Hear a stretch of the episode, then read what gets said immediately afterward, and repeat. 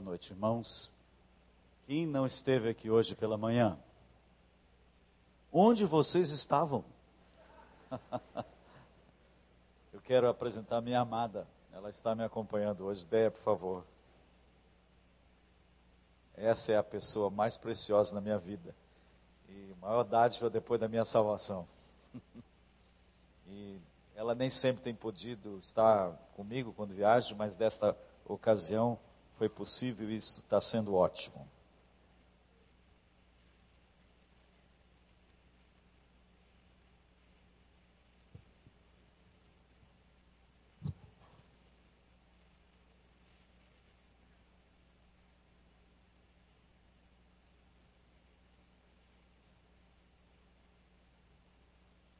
Quando chegamos num culto como este, a minha expectativa é sempre de que Deus vai se comunicar conosco. Eu não vim aqui para ouvir um pregador.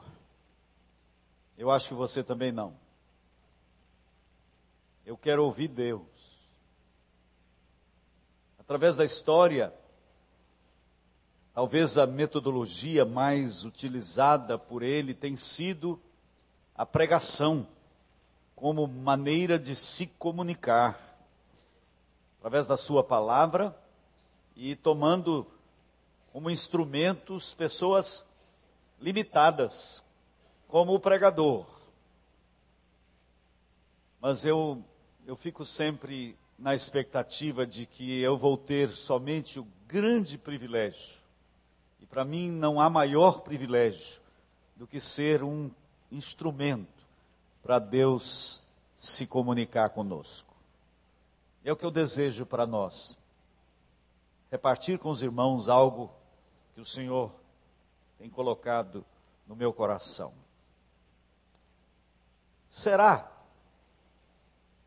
que a vida sobre a face da terra irá continuar indefinidamente. Nós sabemos que tudo que teve começo terá também um fim. A população da terra nos dias de Jesus é estimada em torno de 200 milhões de habitantes, nos dias que Jesus andou aqui.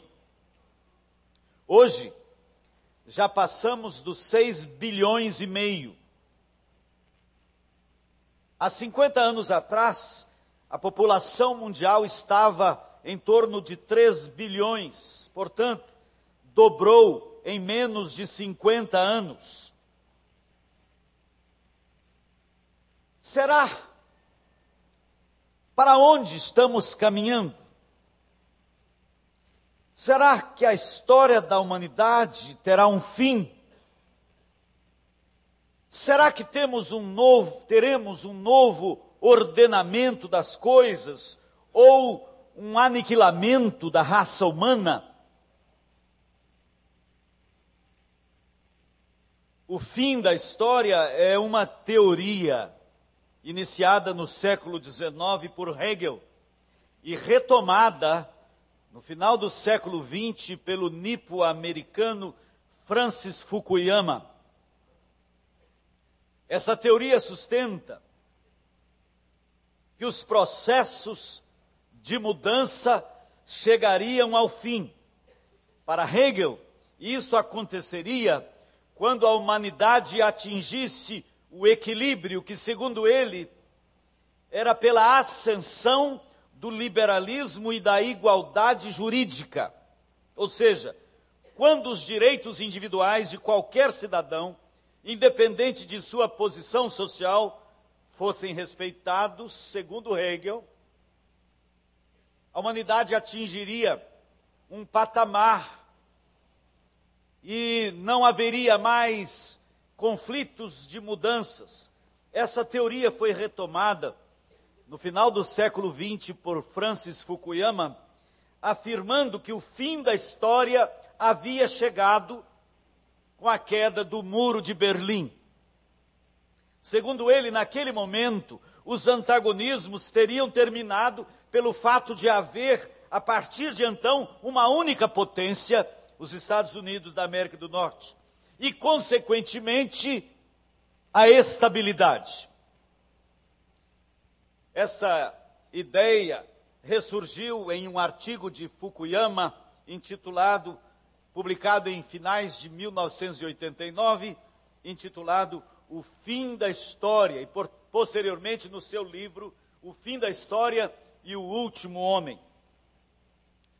Fukuyama desenvolveu uma linha de abordagem desde Platão até Nietzsche, passando também por Kant e Hegel, a fim de revigorar a teoria de que o capitalismo e a democracia burguesa constituem o coroamento da organização política da humanidade.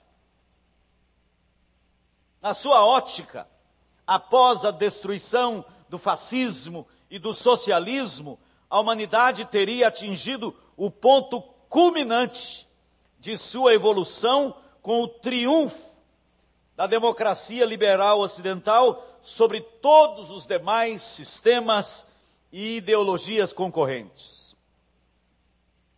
Deste modo, diante da derrocada do socialismo, o autor concluiu que a democracia liberal ocidental firmou-se como a solução final do governo humano, significando, neste sentido, o fim da história da humanidade. Não no sentido de aniquilação da raça humana, mas na sua exaltação, ou seja, nós somos capazes de nos organizar e conduzir a história agora de forma plena e sem disputas ideológicas. Em outras palavras, isto é o mesmo que muitos pensadores iluministas, como Voltaire, e Thomas Paine e outros haviam profetizado no início da era moderna, quando Descartes afirmou cogito ergo sum, penso, logo existo. O racionalismo estava nascendo depois do obscurantismo da Idade Média. A razão humana passou a ser medida aferidora de todas as coisas. Voltaire chegou a afirmar que no mundo moderno da ciência não haveria lugar para a Bíblia e que cem anos após a sua morte, a Bíblia estaria totalmente desprezada, estaria jogada no lixo, pois ninguém mais lhe daria crédito.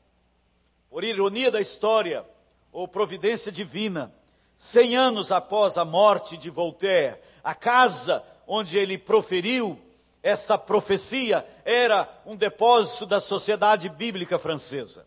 Dali se expediam Bíblias para toda a França.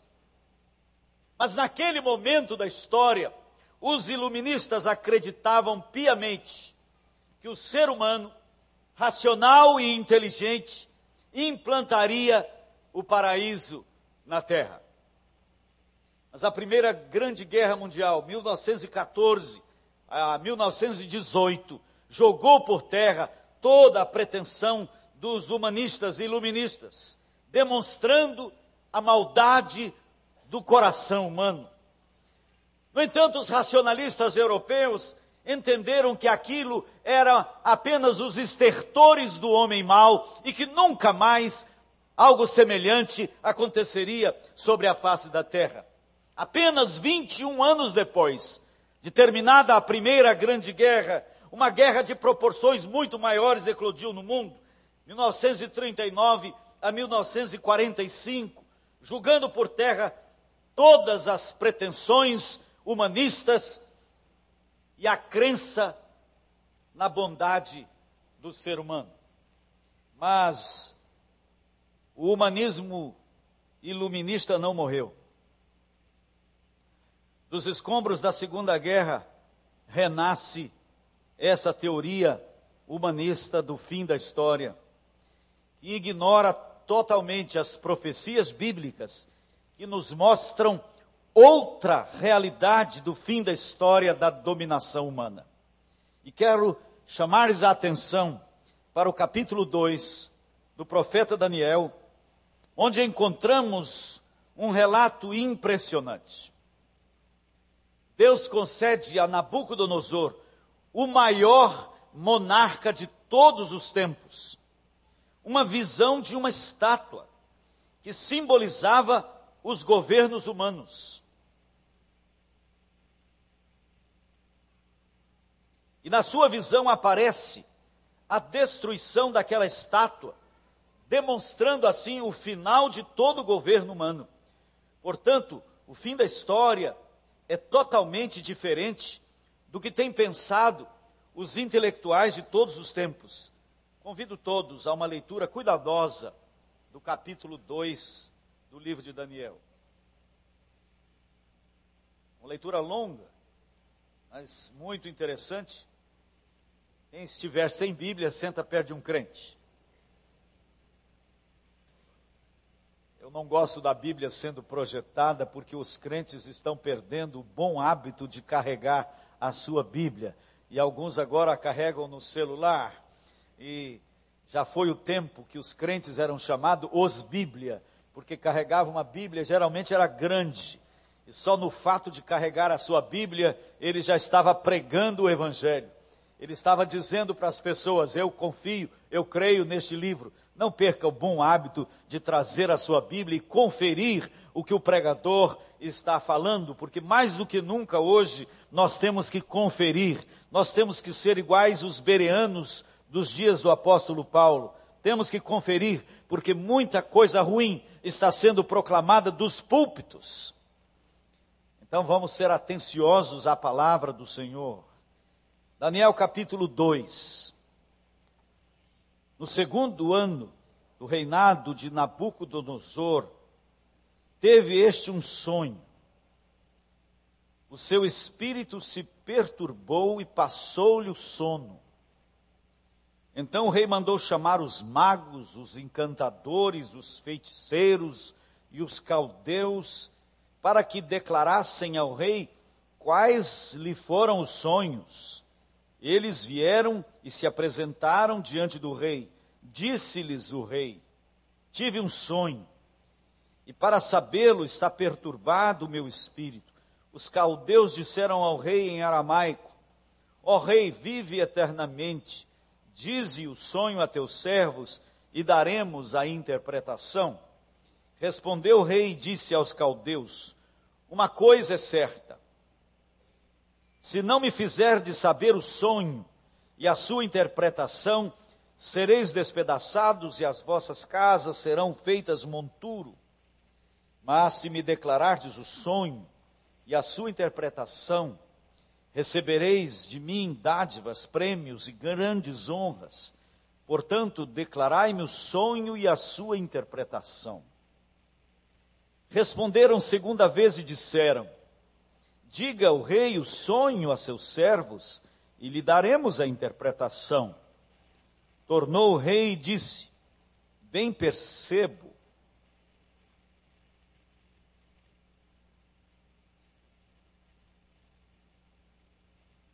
Bem percebo que quereis ganhar tempo, porque vedes que o que eu disse está resolvido, isto é, se não me fazeis saber o sonho, uma só sentença será a vossa.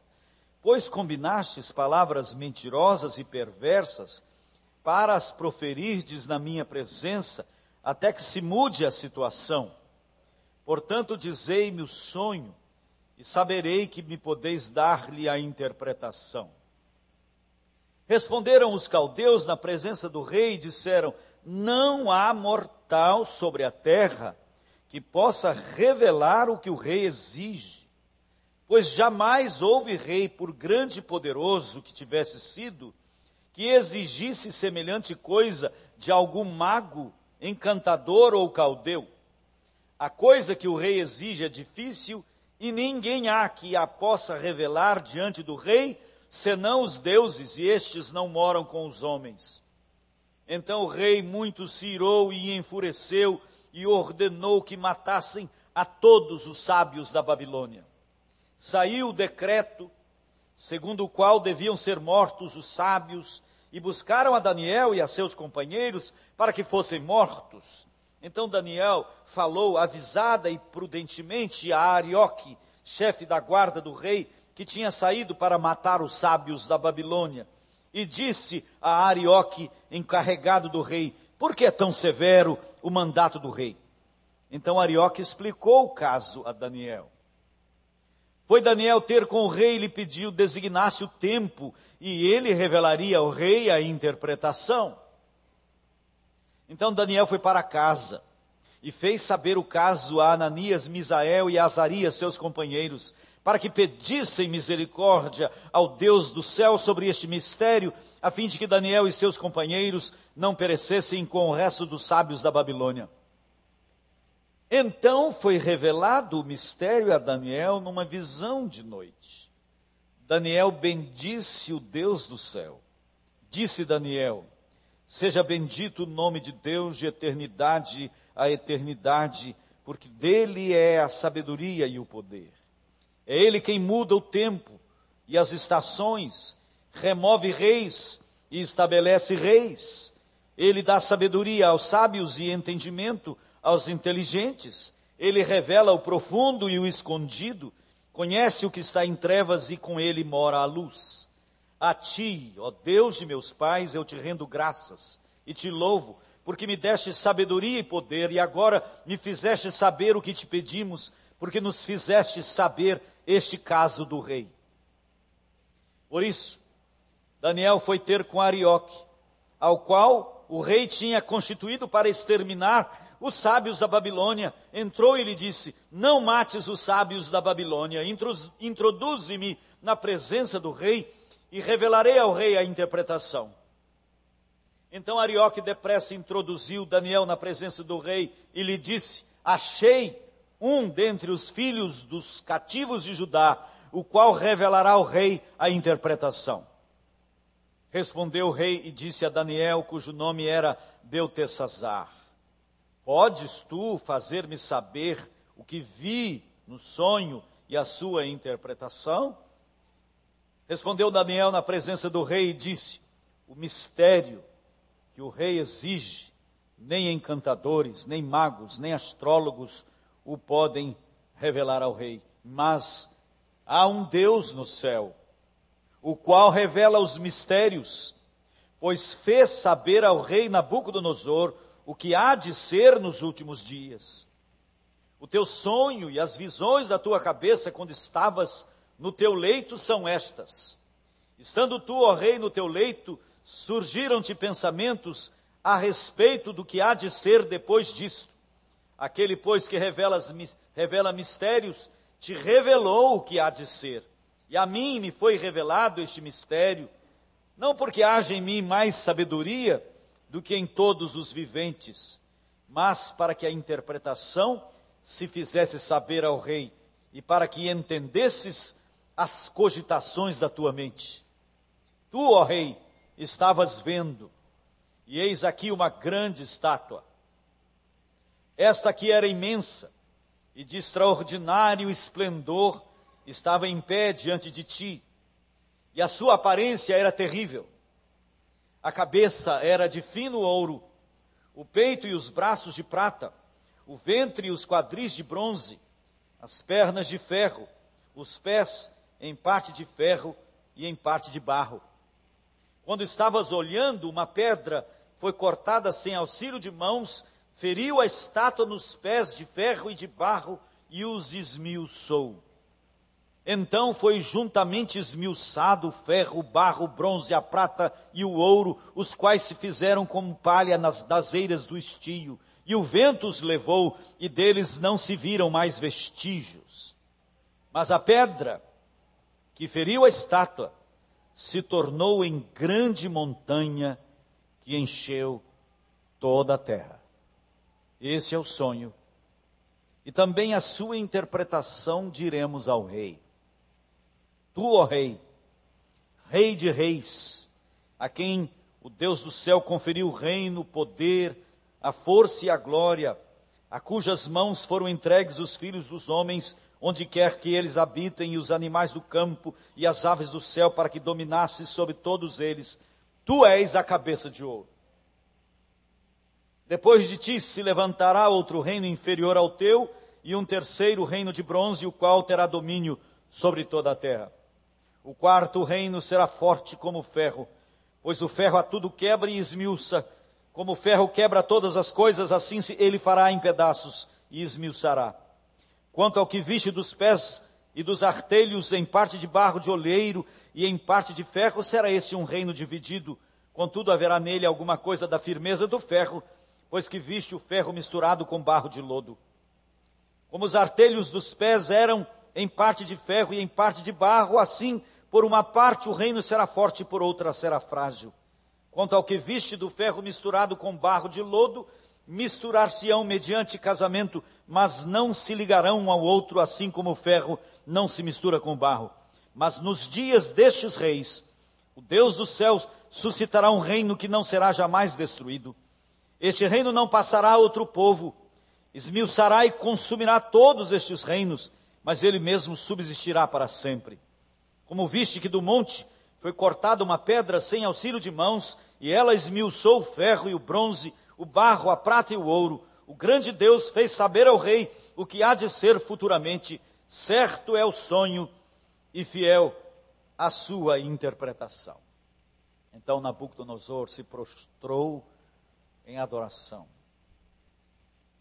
Eu quero chamar-lhes a atenção para este capítulo, onde encontramos um relato impressionante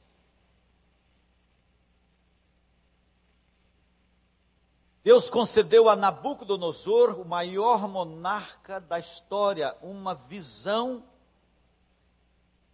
do fim.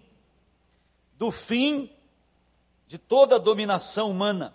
É o que vemos neste texto. O fim da história da dominação humana e o começo do governo de Deus. Percebemos no relato todos os impérios mundiais se sucederam exatamente como vistos por Nabucodonosor. Cabeça de ouro era ele. Logo, um reino mais fraco, peitos de braço, é, peito e, e braços de prata, que foi o império medo-persa. Ventres e quadris de bronze, que foi o império grego com Alexandre Magno. E pernas de ferro, o império romano. Então estamos, em termos de história, nos tornozelos, aguardando o império dos pés, em parte de ferro e em parte de barro. Será nos dias deste império de ferro e barro que uma pedra cortada sem auxílio de mãos, ou seja, sem nenhuma participação humana, que esta pedra ferirá os pés da estátua e, e destruirá toda a estátua e a pedra crescerá e encherá a terra. Por coerência hermenêutica e histórica, nós temos que entender que se todos os reinados mundiais aconteceram ipsis verbis, da maneira como está descrito, assim foi a história dos impérios mundiais. Então, igualmente, acontecerá o império dos pés. Será que isso está longe de nós?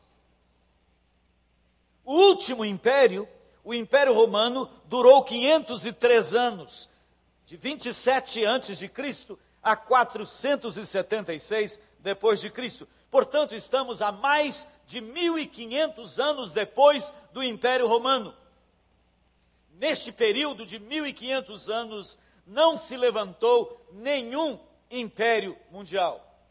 Chamou-se a Inglaterra de império, os Estados Unidos de império, mas nenhum deles teve o controle político de todas as nações da terra, como aqueles outros impérios. E Deus revelou a Nabucodonosor, o cabeça de ouro, o que sucederia depois dele, até ao fim da dominação humana e a vinda do reino de Deus. Vamos olhar para hoje.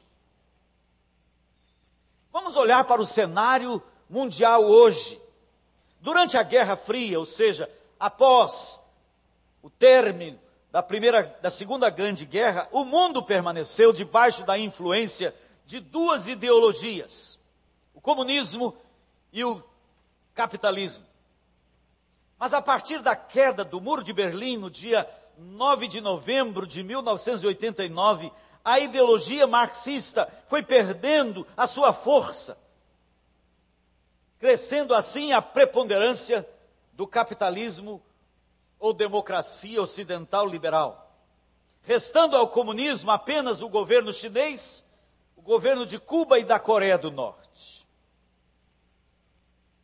Mas nós estamos presenciando igualmente o esfacelamento do capitalismo.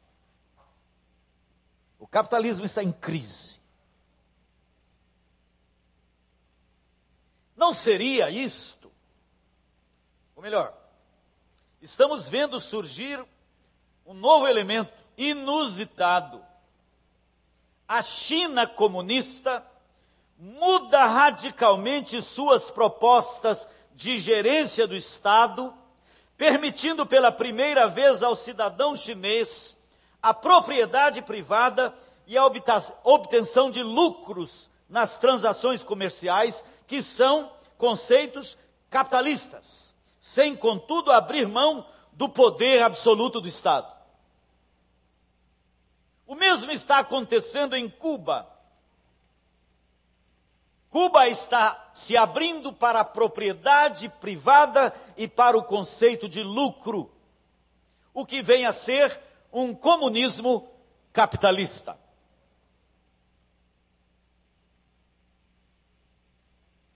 Quero sugerir sem alarde. Isso poderia ser os sinais de uma mistura de ferro e barro. Ferro e barro são incompatíveis. Comunismo e capitalismo também. Não estaríamos nós, nossa geração, presenciando o surgimento do último império mundial, o império dos pés, sem querer estabelecer datas para o fim do mundo, quero apenas analisar fatos bem surpreendentes que podem estar sinalizando o verdadeiro fim da história da dominação humana e a consumação da vinda do reino milenar de Jesus.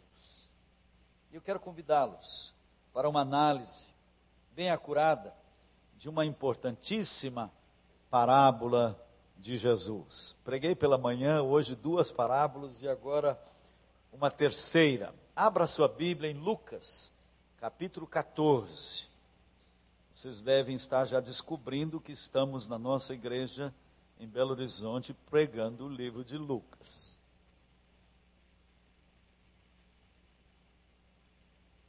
Lucas capítulo 14.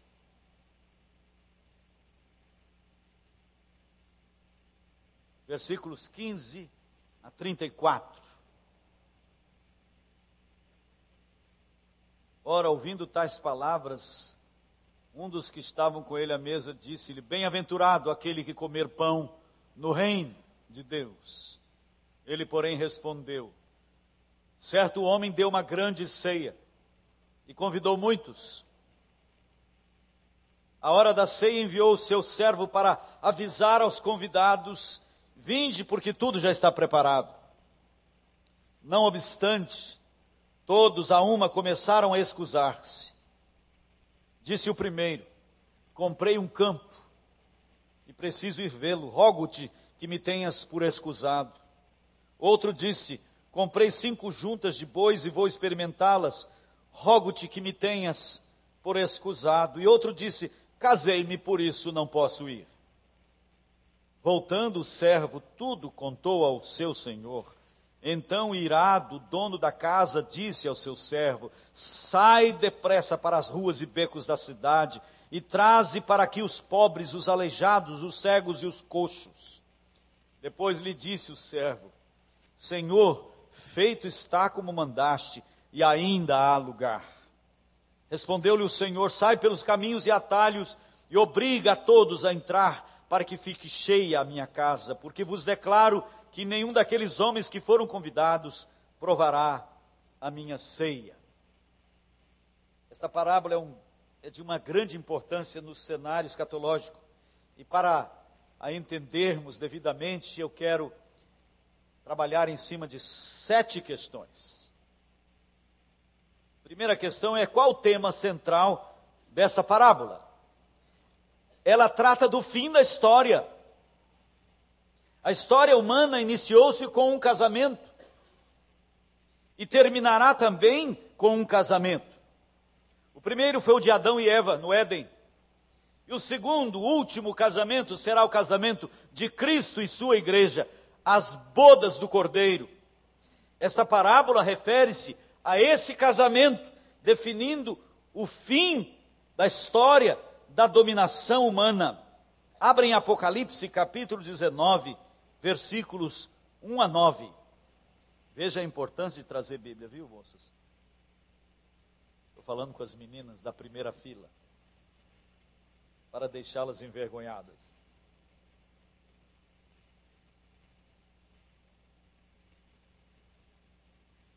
Depois destas coisas, Apocalipse 19, depois destas coisas, ouvi no céu uma grande voz de numerosa multidão dizendo: Aleluia! A salvação e a glória e o poder são do nosso Deus porquanto verdadeiros e justos são os seus juízos, pois julgou a grande meretriz que corrompia a terra com a sua prostituição, e das mãos dela vingou o sangue dos seus servos. Segunda vez disseram, aleluia, e a sua fumaça sobe pelos séculos dos séculos. Os vinte e quatro anciãos e os quatro seres viventes prostraram-se e adoraram a Deus que se acha sentado no trono, dizendo Amém, Aleluia. Saiu uma voz do trono exclamando: Dai louvores ao nosso Deus, todos os seus servos, os que o temeis, os pequenos e os grandes. Então ouvi uma voz de numerosa multidão, como de muitas águas e como de fortes trovões, dizendo: Aleluia, porque reina o Senhor nosso Deus, o, o Todo-Poderoso alegremos-nos, exultemos e demos-lhe glória, porque são chegadas as bodas do Cordeiro, cuja esposa a si mesma já se ataviou, pois lhe foi dado vestir-se de linho finíssimo, resplandecente e puro, porque o linho finíssimo são os atos de justiça dos santos. A grande festa de casamento, as bodas do Cordeiro. Este é o tema central desta parábola. A segunda que questão é quem faz o convite para a grande ceia. No texto paralelo de Mateus 22, onde aparece a narrativa também desta parábola, o reino dos céus é semelhante a um rei que celebrou as bodas de seu filho. O rei da parábola é Deus Pai convidando para o casamento de seu filho. E a terceira questão é quem é a noiva. A noiva é a igreja, ou seja, o povo de Deus de todos os tempos. Os convidados não estão sendo chamados para assistir às bodas. Os convidados estão sendo chamados para serem a noiva, para pertencerem ao povo de Deus. E agora vamos para Apocalipse 21, 9 a 14. Então veio um dos sete anjos que tem as sete taças cheias dos últimos sete flagelos, e falou comigo, dizendo: Vem mostrar-te-ei a noiva, a esposa do cordeiro. E me transportou em espírito a uma grande e elevada montanha, e me mostrou a santa cidade, Jerusalém, que descia do céu da parte de Deus. A noiva é uma cidade, e a cidade é um povo. Nós pensamos na Nova Jerusalém com ruas de ouro e ficamos impressionados que então a Nova Jerusalém tem ruas de ouro, mas a cidade não é uma cidade, é um povo. E por que ruas de ouro? O que é que é mais valioso aqui em termos de valor? É o ouro sempre usado como padrão de valor. No reino será asfalto. Que o texto bíblico está nos comunicando é uma inversão total de valores. E me transportou em espírito até uma grande e elevada montanha e me mostrou a santa cidade de Jerusalém, que descia do céu da parte de Deus, a qual tem a glória de Deus. O seu fulgor era semelhante a uma pedra preciosíssima, como pedra de jaspe cristalina. Tinha grande e alta muralha, doze portas, e junto às portas doze anjos, e sobre elas nomes inscritos, que são os nomes das doze tribos dos filhos de Israel. Três portas ao norte, três ao sul, etc. A muralha da cidade tinha doze fundamentos, e estavam sobre estes os doze nomes dos os doze nomes dos doze apóstolos do Cordeiro. Nós ficamos com a mente presa à ideia de uma cidade com portas. E esta é a noiva. E ela não é uma cidade, é um povo. Esta cidade, que é olhada então como forma figurativa, ela tem doze portas, e sobre as portas escritos os nomes das, dos doze patriarcas. E ela tem doze fundamentos e os nomes dos doze apóstolos. O que significa isso? É que a noiva, ou seja, o povo de Deus, a entrada, a formação deste povo foi através de Israel. A porta de entrada a igreja nasceu de Israel, do povo de Israel, por isso que as portas foram através do povo. Mas os fundamentos da igreja não estão firmados no Velho Testamento, estão firmados na doutrina dos apóstolos. E esta igreja, a noiva, ela é composta de judeus e gentios.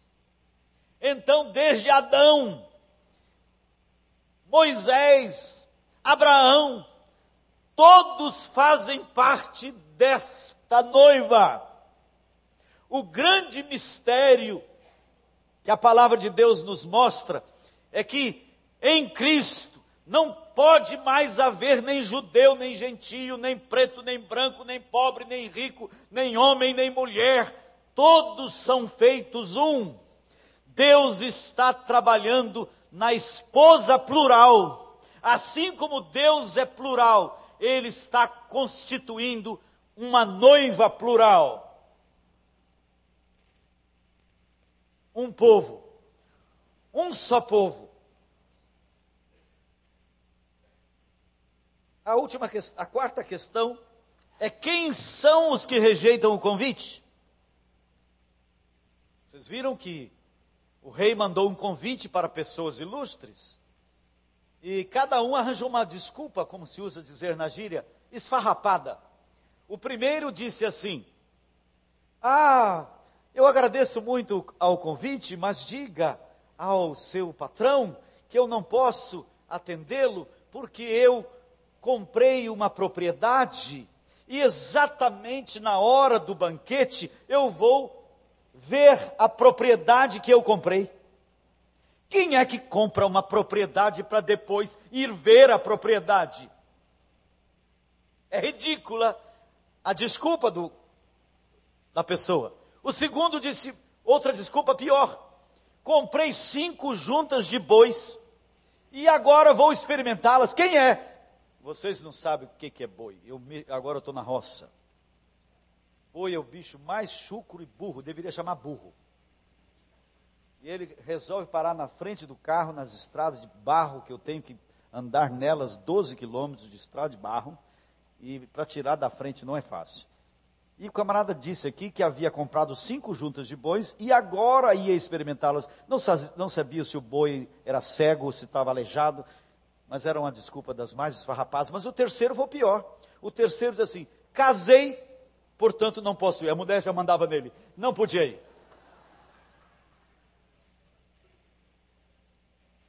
Mas quem são estes que rejeitaram o convite? Foi o povo judeu. A parábola aponta que foram os judeus que receberam primeiramente o convite e o rejeitaram. Não queremos que ele reine sobre nós. Foi o grito deles entregando Jesus a Pilatos para ser crucificado. Também todos os gentios que rejeitam o governo de Jesus, são estes que estão gritando: Eu não quero o governo dele sobre a minha vida, e rejeitam o seu convite. Quinta questão: quem são os que aceitam o convite? Porque o rei manda os seus servos sair pelos campos e diz: Traze aqui os cegos, os coxos, os aleijados, os pobres, traga-os. E os servos saem e depois de trabalhar trazendo todos que conseguem, chegam para o rei e dizem: Feito está como mandaste, e ainda há lugar. Quem são estes que vêm para o grande banquete? Cegos, coxos, aleijados, pobres, miseráveis. Quem são eles? Somos nós. Esta é uma figura claríssima do pecador destituído de tudo. São estes que acolhem, porque descobrimos o quê? Que nós não existe, em nós não existe bem nenhum. Só venha Jesus pecadores. Ele disse: Eu não vim chamar justos, eu vim chamar pecadores ao arrependimento. Aquelas pessoas tão dignas, elas não vêm. Ele disse: Os sãos não precisam de médico. Ou seja, aqueles que se acham ótimos, esses não virão.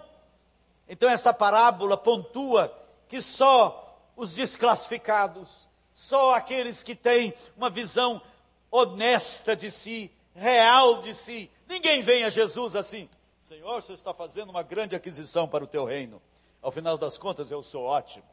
Ninguém vem assim. Uma pessoa só entra no reino de cara no chão. Uma pessoa só entra no reino de Deus quebrado, porque tem uma visão consciente da sua miserabilidade. E esta parábola pontua exatamente isso. Se tem aqui alguém que está tentando entrar de peito erguido, meu filho, Deus está esperando que você venha de cara no chão, porque esta porta é estreita. E ela não é só estreita, ela é estreita e baixa. Ninguém passa de cara erguida, é de cara no chão. E ninguém passa nessa porta porque mamãe era professora da escola dominical, papai era pastor, só passa um de cada vez. Estes aceitaram o convite. Mas há uma sexta questão: por que ainda há lugar? Ainda há lugar, estabelece o fato de que chegará o tempo em que não mais haverá lugar. Romanos 11, 25 e 26 diz assim: Porque não quero, irmãos, que ignoreis este mistério, para que não sejais presumidos em vós mesmos, que veio o endurecimento em parte a Israel, até que haja entrado a plenitude dos gentios. E assim todo Israel será salvo, como está escrito: Virá de Sião o libertador, e ele apartará de Jacó as impiedades. Haverá um enchimento, uma completude de gentios, e aí então uma conversão em massa de judeus. Vai acontecer isto no fim da história, para que a casa se encha.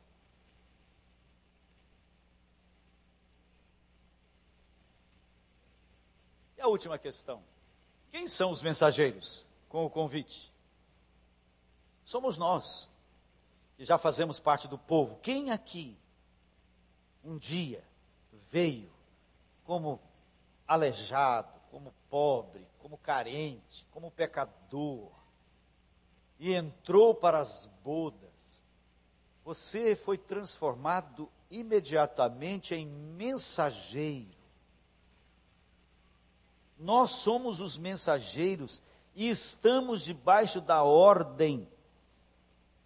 Quando o mensageiro chegou dizendo: Feito está como mandaste, e ainda há lugar. Nós só estamos pregando aqui hoje por causa dessas três palavras. Ainda há lugar. E ele então diz: sai pelos cantos e obriga todos a entrar para que a minha casa se encha. Então há uma completude.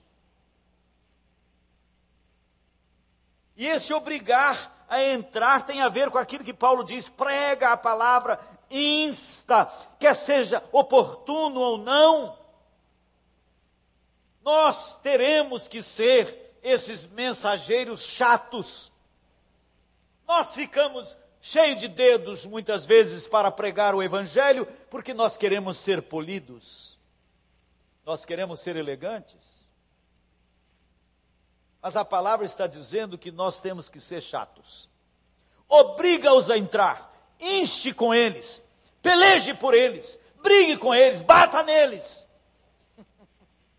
sacuda-os, para que acordem do seu sono de morte. Isso é tarefa nossa. Ninguém vai fazer isso. A tarefa é nossa. E nós estamos aqui hoje pregando porque ainda há lugar, mas vai terminar. E estamos aqui diante de um convite e de um desafio. O convite é se houver aqui alguém que ainda está de fora do povo, houver aqui alguém hoje que ainda não atendeu o convite, você tem arranjado desculpas esfarrapadas para rejeitar o convite de Jesus. Jesus disse: Se alguém ouvir a minha voz, não endureça o seu coração. Você talvez até hoje tenha dado aquelas desculpas sem fundamento. Jesus está aqui fazendo um convite. Talvez haja gente aqui que precisa hoje vir como pecador, quebrado, arrependido. Nós vamos convidar mas há aqui também um desafio. O desafio é para nós que recebemos um dia o convite. A ordem é: sai. Sai pelos atalhos. Sai pelos buracos. Sai pelos cantos. E obriga-os a entrar. Nós não podemos ficar passivos. Estamos debaixo de ordem de um rei soberano. E isso está mais perto do que nós imaginamos. Então vamos convidar. Quero chamar. Alguém vai tocar uma música bonita. Eu quero convidar. Convidar pessoas que, que queiram aceitar o convite. Ninguém te empurrou,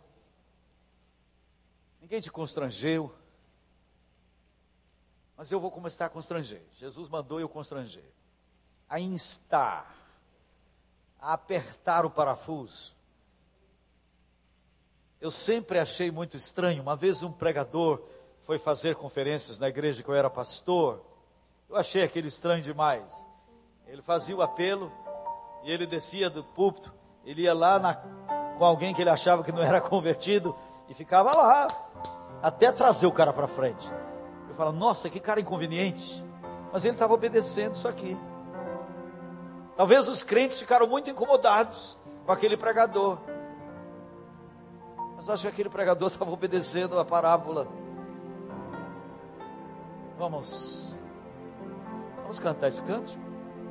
Enquanto cantamos, tem alguém entendeu o recado? A história está chegando no fim. Não sei quantos anos temos mais pela frente. Mas a sua história pode estar começando hoje. Porque o reino de Deus, quando aquela pedra ferir os pés da estátua e vai encher toda a terra, é o governo milenar de Jesus sobre a terra. Mas esse governo dele já começou desde que ele veio a primeira vez dentro de nós. E aquela pedra será a consumação do reino. Mas aqui o reino já chegou. O reino já está no coração de todos aqueles que um dia se renderam a Ele. E eu quero convidar alguém que ainda não se rendeu a Ele, que saia do seu lugar e venha para frente e diz: Eu quero, eu quero também ser deste povo. Eu quero pertencer a esta família da fé. Eu quero ser a noiva do Cordeiro. Então, enquanto cantamos, pode sair do seu lugar e vir aqui para frente.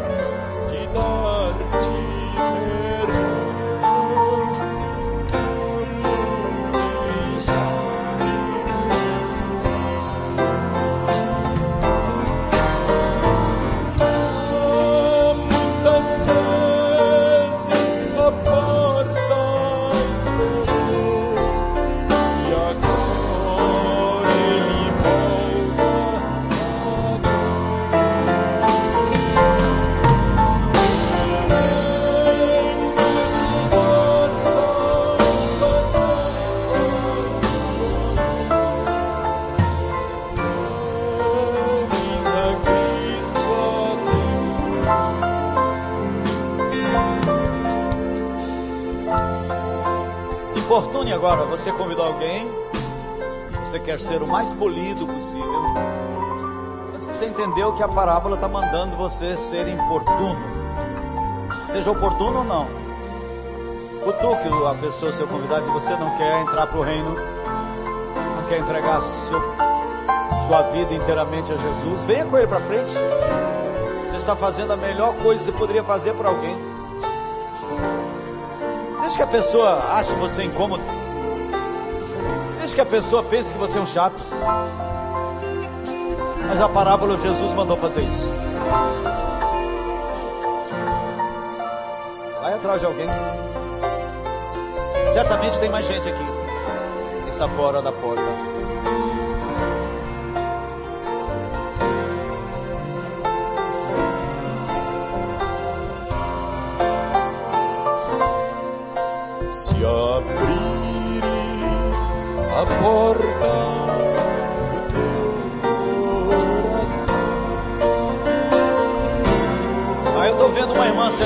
E trazendo dois.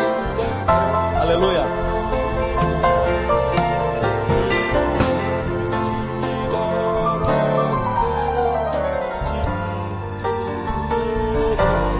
Faça esse trabalho. Você é o, o servo que saiu para obrigá-los a entrar.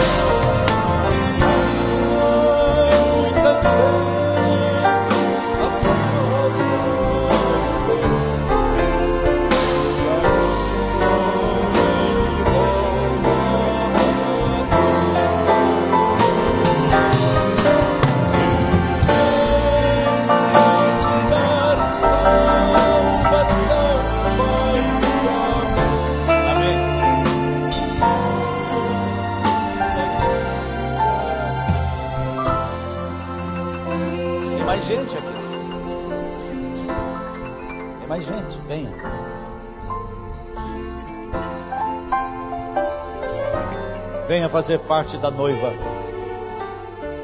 Venha fazer parte do povo. Ah, venha como pecador quebrado.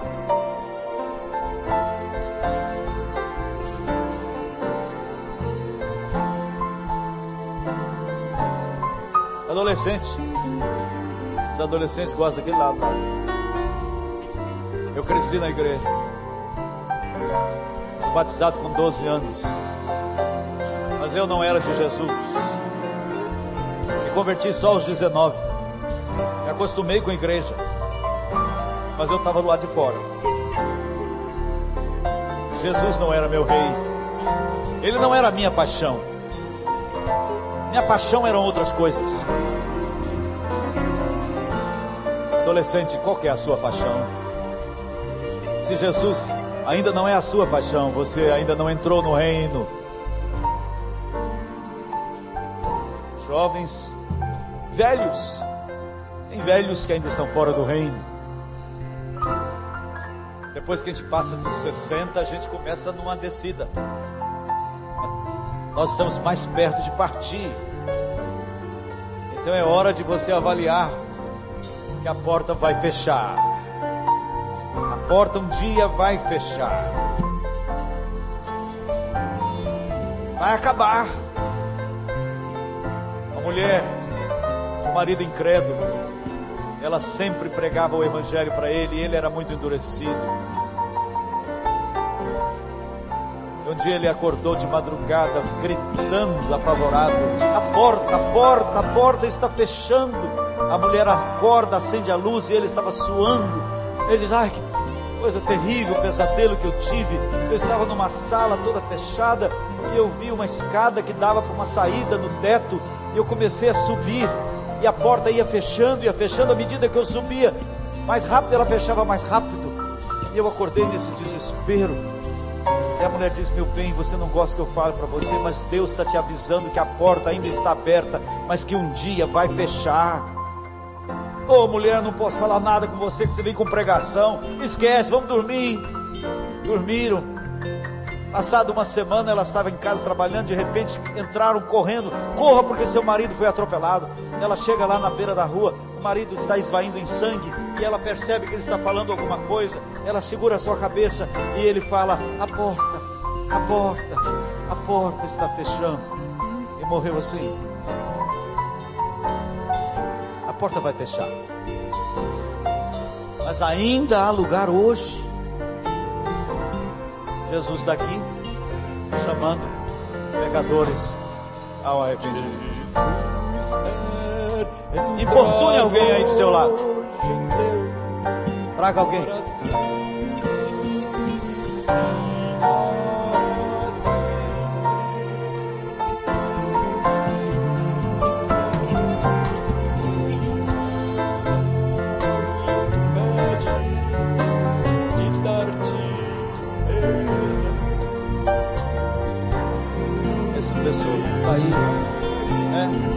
Sair essas pessoas, vocês vão sair acompanhar. mais uma vez. Leva essa jovenzinha. Leva ela. Amém.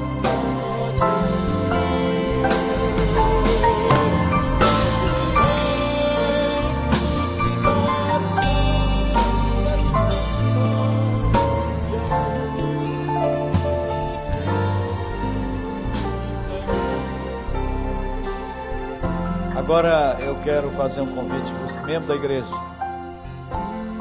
para crente.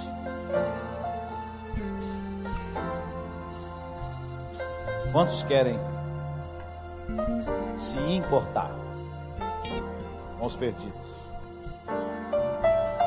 Tem gente na sua casa, perdida, na sua família. Eu tenho percebido que nós, os crentes, estamos caindo no engodo. Eu tenho visto pessoas que têm entes queridos perdidos e elas não estão nem aí. A pessoa é tão boa, a minha mãe é tão boa. Ah, o meu pai é um homem muito bom. Mas essas pessoas parecem estão se enganando.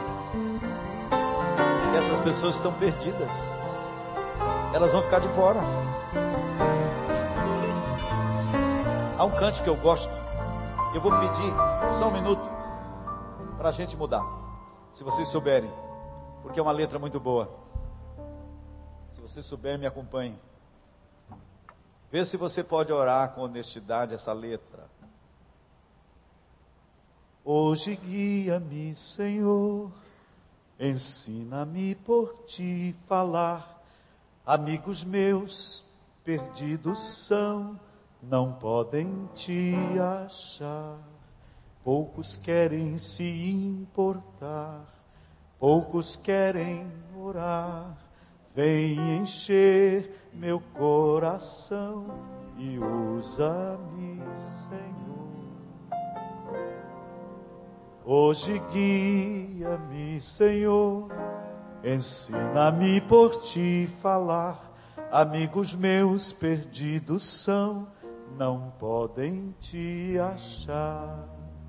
Poucos querem se importar, poucos querem orar. Vem encher meu coração e usa-me, Senhor. Dizem que o bom pregador, ele consola os aflitos e aflige os consolados. Essa segunda parte é para afligir os consolados. Talvez muitas, muitas pessoas não vão gostar muito do que eu estou apertando vocês. Mas eu queria saber se vocês podem cantar com honestidade esta letra. Se você puder orar com honestidade, hoje guia-me. Hoje, hoje, hoje. Amigos meus perdidos, eu melhor, melhor seria perdidos estão, não podem te achar. Poucos querem se importar, poucos querem orar. Vem encher meu coração e usa-me, Senhor. Você pode falar isso com honestidade? Que amanhã, segunda-feira, você vai lembrar disso e vai dizer para Deus: hoje, guia, eu trabalho com essa pessoa, ela está perdida, eu conheço a tua graça, eu vou ser desagradável com ela, mas eu vou estar com ela, eu vou orar por ela, eu vou dar literatura para ela, eu vou fazer tudo o que eu puder para resgatar estas, esta pessoa do reino das trevas, porque o Senhor a colocou no meu caminho, na minha vida. Você pode fazer isso? Quem puder, com honestidade, porque Deus não se agrada de tolos, não.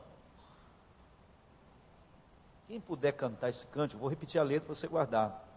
Você vai cantar de pé, mas não fica de pé porque todo mundo vai ficar e vai ficar, vai ficar chato se você ficar sentado.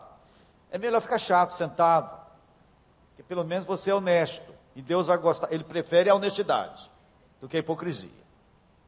Então, se você puder cantar honestamente, se colocando, para ser um dos mensageiros que vai sair pelos buracos, pelas choças, pelos cantos, pelos palacetes, qualquer lugar, para importunar pessoas com o Evangelho. Hoje guia-me, Senhor. Repete comigo. Ensina-me por ti falar Amigos meus perdidos estão, não podem te achar. Poucos querem se importar, poucos querem orar. Vem encher meu coração e usa-me, Senhor. Agora a, a música para você aprender bem. Hoje guia-me, Senhor, ensina-me por te falar. Amigos meus perdidos são, não podem te achar. Poucos querem se importar poucos querem orar. Vem encher e usa-me, Senhor. Agora só vai cantar quem ficar de pé, ok? Quem quiser fazer este voto a Jesus como Rei soberano, você está colocando nas mãos dele sua vida para encher se for necessário, perturbar se for necessário, para trazer para que a casa se encha. Hoje guia-me, Senhor, ensina-me por te falar. Amigos meus perdidos estão, não podem te achar. Querem se importar, poucos querem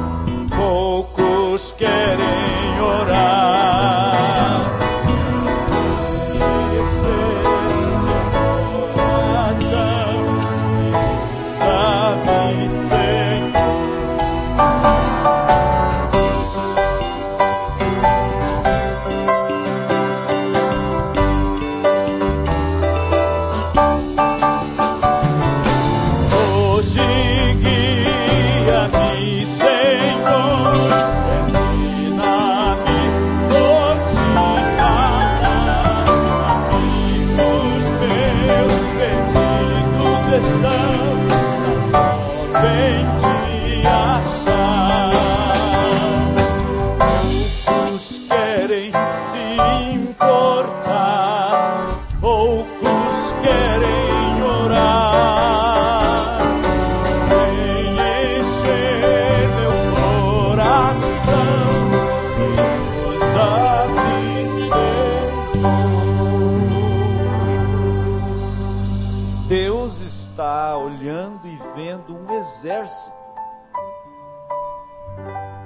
exército de mendigos.